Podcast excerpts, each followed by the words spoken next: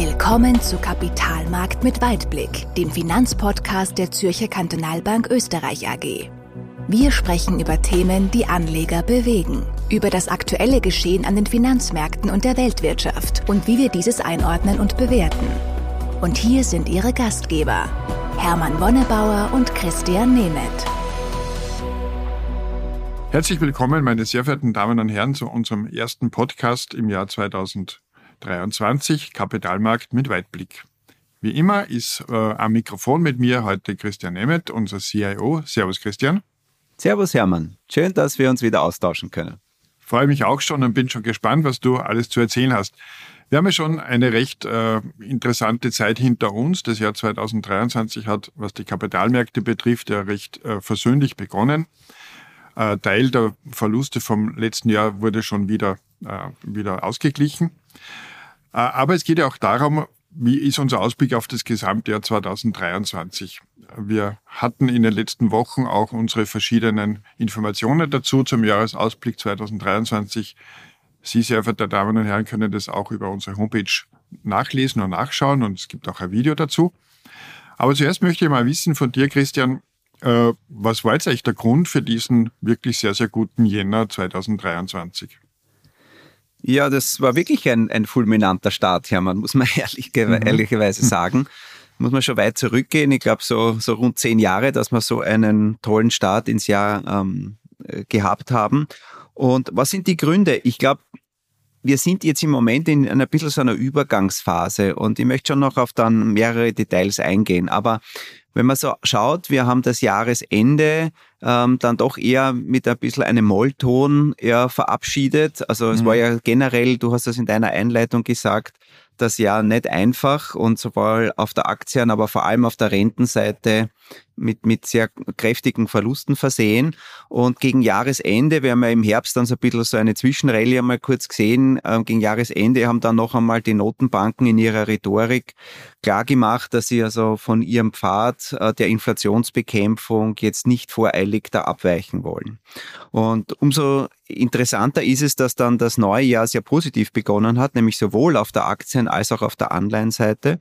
Und wenn man erst einmal schaut, wo stehen wir da? Also wir haben heute den 31. Jänner, also genau ähm, das, das Jahr, das erste Monat im Jahr dann abgeschlossen. Die Börsen sind zwar jetzt offen, aber wenn man sich so schaut, also auf die Tabelle, da gibt's viele Märkte, die in dem Bereich 4, 5 Prozent plus gemacht haben, auch manche, die äh, um die 10 Prozent zugelegt haben. Mhm. Und ähm, auch auf der Anleihenseite, wenn man sich anschaut, wo waren die Renditen, die sind dann schon auch so um 30, 40 Basispunkte nach unten gekommen und auch das hat zu einem schönen Kursplus geführt.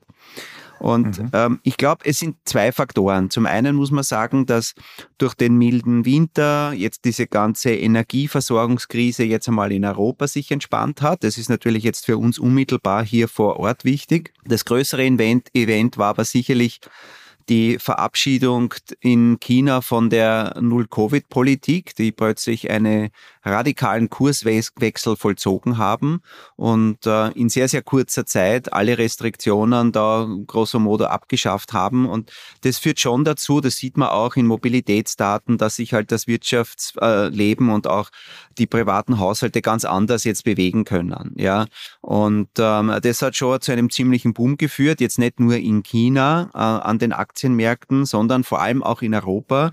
Wir haben im Verhältnis zu Amerika ähm, schon eine wesentlich stärkere Verflechtung über unsere Exportwege und das hat den europäischen Börsen sehr, sehr geholfen und sie unterstützt. Und was noch dazu kommt, ist, dass ähm, durch die doch eher kräftigen Abschläge, die wir im letzten Jahr gesehen haben, auch das Bewertungsniveau in Europa sehr günstig ist und beide Faktoren zusammen haben zu einem schönen satten Kursplus geführt. Mhm. Und das ist ähm, zum ersten Mal seit, seit einiger Zeit, dass wir auch in Europa wieder mal eine stärkere Outperformance gesehen haben. Ja. Warum ist das eigentlich? Naja, das kommt eben genau aus, aus, aus diesem Faktor, dass man halt jetzt äh, ein bisschen äh, auch einen, einen Favoritenwechsel auch beobachten kann. Also wenn man sich so anschaut, in den letzten zehn Jahren, wenn man zurückgeht, war Amerika ja eher federführend, ja, vor allem getrieben durch die großen Technologieunternehmen.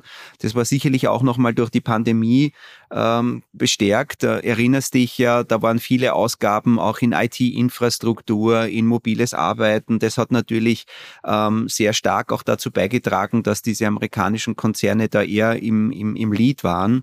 Ähm, auch Konzerne wie, wie Amazon halt über den Internethandel, wenn halt Geschäfte zu sind, dann profitiert halt natürlich dann genau diese Sparte. Und ähm, jetzt also ein bisschen auch mit dem Drehen in der, in der Zinslandschaft äh, hat sich das auch von den Favoriten halt hier äh, verändert. Und jetzt sehen wir auch, dass Europa, das ja auch durch den Ukraine-Russland-Konflikt und damit durch die Energiekrise halt wesentlich stärker betroffen ist. Und es ist ja auch noch für sich ein europäisches Phänomen, das wir da im Moment haben, weil äh, andere Regionen kämpfen ja nicht mit diesen Versorgungsengpässen, weil sie ganz andere Lieferbeziehungen haben.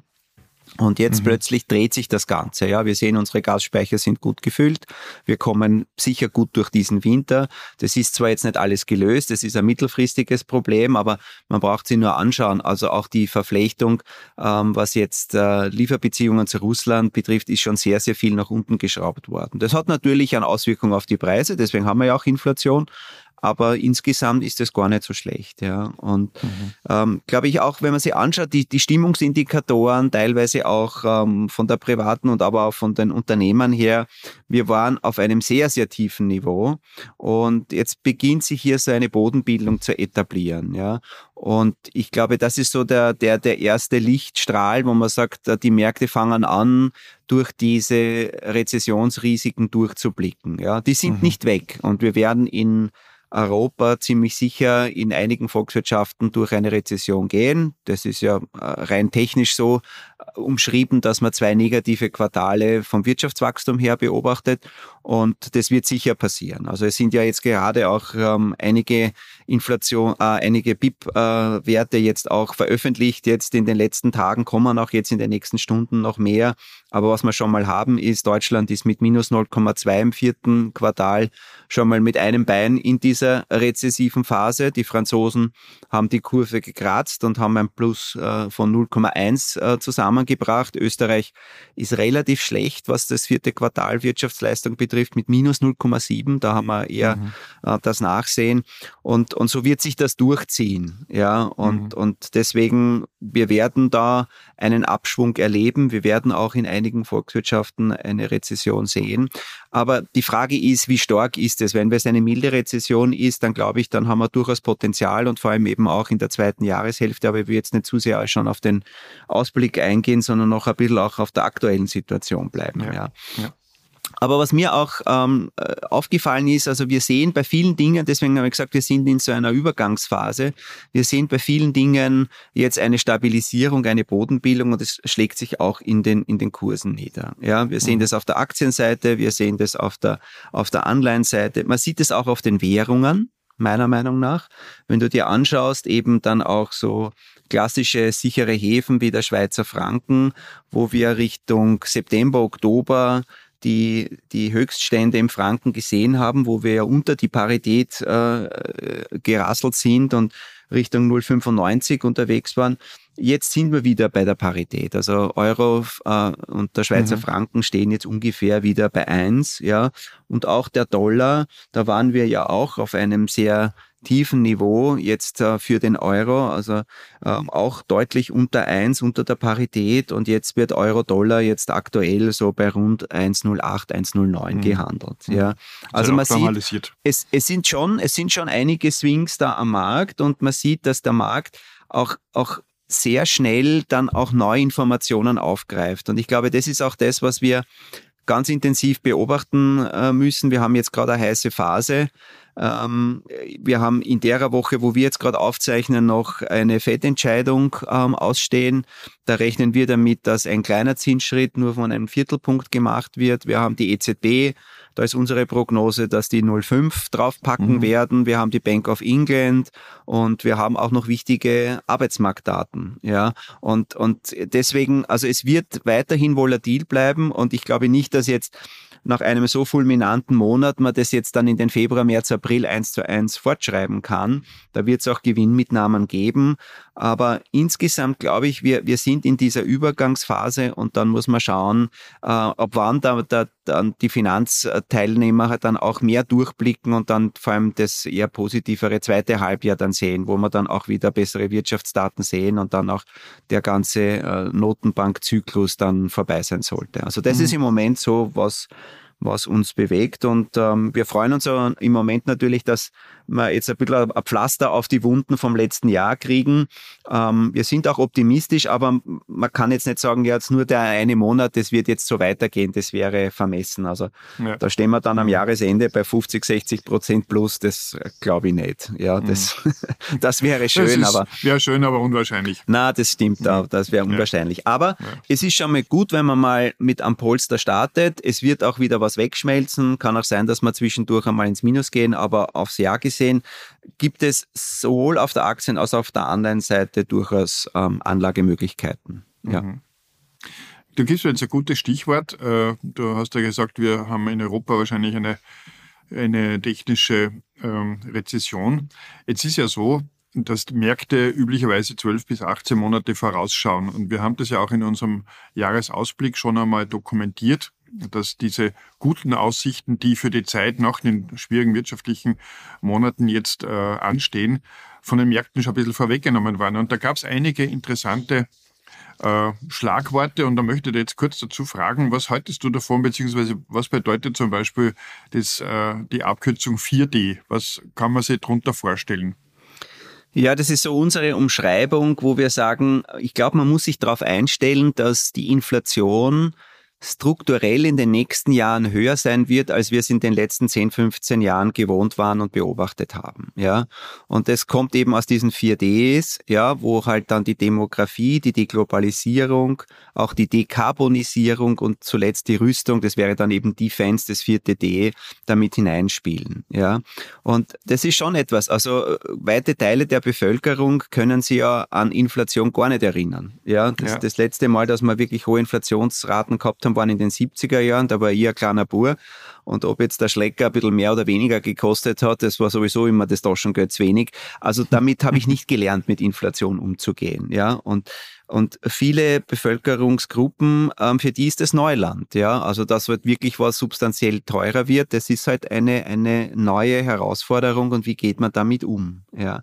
Und ich glaube, das ist schon etwas auch, was die Notenbanken betrifft. Ja, und das ist schon auch für mich so das Spannende, wo gehen die Notenbanken hin? Rhetorisch sind sie ultra hart. Also sie mhm. wollen die Inflation entschieden bekämpfen. Das ist das Mandat jeder Notenbank und das wollen die durchziehen. Ja, die mhm. Amerikaner mhm. an erster Stelle, aber auch andere, die da dann äh, auch mitziehen müssen. Ob sie es jetzt wirklich dann so ernst nehmen wollen, ist dann was anderes. Aber das ist, glaube ich, auch bei den Notenbanken im Moment ähm, ja Name of the Game, wenn man das so mhm. sagen will. Ja. Und ich bin ein bisschen gespannt, auch wenn ich so mit, mit, mit unseren Volkswirten auch in der, in der Schweiz austausche. Ja, du hast unsere Jahresauftaktveranstaltungen erwähnt mit dem Christoph Schenk etc. Ich persönlich, ich bin gespannt, ob zum Beispiel eine EZB dann wirklich dieses äh, letztendliche Quäntchen von Konsequenz so aufbringen wird, dass man sagt, wir prügeln die Inflation wieder komplett runter auf, was weiß ich, zwei Prozent und darunter. Ja, mhm. da bin ich nicht hundertprozentig überzeugt. Da ist der politische Einfluss da. Die Frage ist, wie viel Schmerz ähm, vertragen die Volkswirtschaften?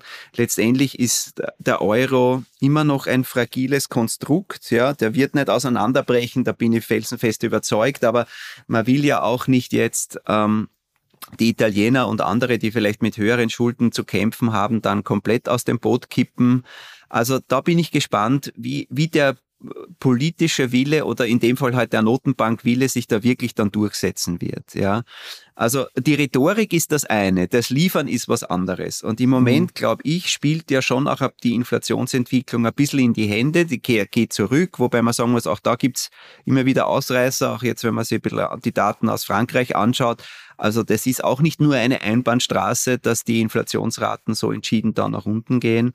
Aber ja, das ist schon ein Thema und strukturell, glaube ich, wird mit einer älter werdenden Bevölkerung, wo halt weniger Arbeitskräfte da sind, mit zusätzlichen Ausgaben in Klimawandel, äh, also in die neue Infrastruktur, was jetzt Energiepolitik betrifft, in Rüstungsausgaben, das ist langfristig inflationstreibend, das ist keine Frage. Und im Moment muss man auch dazu sagen, sind auch die Regierungen eher inflationstreibend mit ihren mhm. Unterstützungspaketen. Ja, ja das mhm. ist so. Ja. ja. Ja, das heißt, wir werden eine gewisse Inflation weiterhin noch haben, also mehr wie in der Vergangenheit. Das war, war ja auch schwierig mit, mit 0% Inflation das wieder zu erreichen, ist auch nicht gesund für die Volkswirtschaften. Das bedeutet aber auch, dass das Zinsniveau gestiegen ist und da kommt jetzt noch ein zweites äh, eine zweite Abkürzung ins Spiel. Früher hatten wir Tina, there is no alternative und jetzt gibt es plötzlich am ähm, Buffet Tapas. Was kann man darunter verstehen? Ja, Tapas ist so für uns das Akronym für der Plenty of Alternatives. Also was man schon sagen muss, ist nach dem Renditeanstieg und das sind ja in, in je nach, kannst du es anschauen, Staatsanleihen, Unternehmensleihen, was auch immer, ja, das sind ja 2%, 3% manchmal, ja, das ist ja schon ein enormer Move, den wir da gesehen haben. Die Bewegung ist wirklich äh, stark gewesen in den letzten zwölf Monaten. Und das bedeutet, dass dieses äh, Regime, das wir über lange Jahre gehabt haben, mit ganz tiefen Renditen und vielen negativen Renditen, es war ja zeitweise ein Drittel aller Anleihen, die am Markt gehandelt werden, war ja mit negativer Yield versehen. Ja, das mhm. ist ja eher die äh, die Abnormalität, also die Ausnahmesituation gewesen. Und jetzt sind wir wieder in einer normaleren Phase. Und das bedeutet auch, dass ich über die Anleihen auf der einen Seite mal mehr laufende Rendite erwirtschaften kann. Ich glaube auch, dass dieser extreme Gleichlauf, den wir jetzt in den letzten 12, 18 Monaten gesehen haben, sich auch wieder, wieder verbessern wird, dass Diversifikation wieder besser funktionieren wird und dass ich natürlich über die laufende Verzinsung meiner, meiner Anleihenseite her auch eine, eine, eine bessere Stabilität aufbauen kann. Das heißt, es gibt Alternativen, keine Frage, aber ich würde auch aufpassen, wenn die Inflation hoch bleibt, dann knappert die natürlich auch einen Teil dieser höheren Rendite wieder weg. Also real gesehen Mhm. Wir sind zwar jetzt positiv in den meisten mit den langfristigen Inflationserwartungen, was die Realrenditen betrifft, aber wenn ich, wenn ich wirklich auch noch einen Wertzuwachs haben will, dann komme ich auch weiterhin an einer substanziellen Aktienquote nicht herum. Deswegen ist auch unsere langfristige Empfehlung unter 50-50, also ein gemischtes Portfolio, das zumindest 50 Prozent Aktien hat,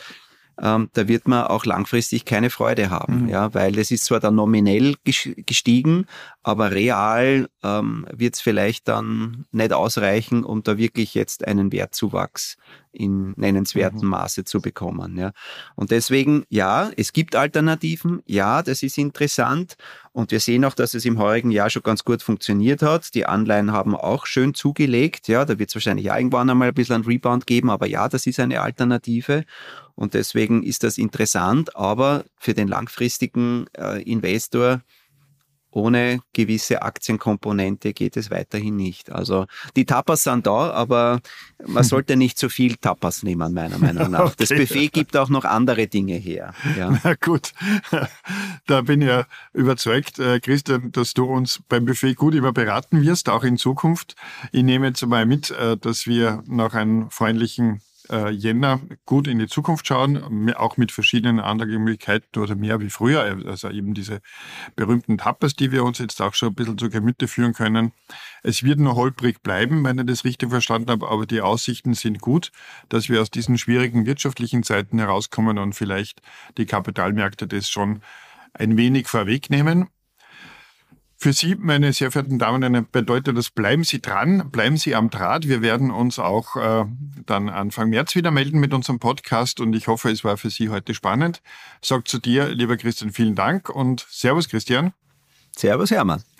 Vielen Dank für Ihr Zuhören und bis zum nächsten Mal. Auf Wiedersehen. Kapitalmarkt mit Weitblick.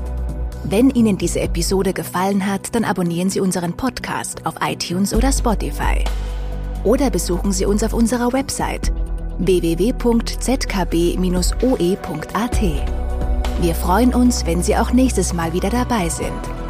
Vielen Dank fürs Zuhören.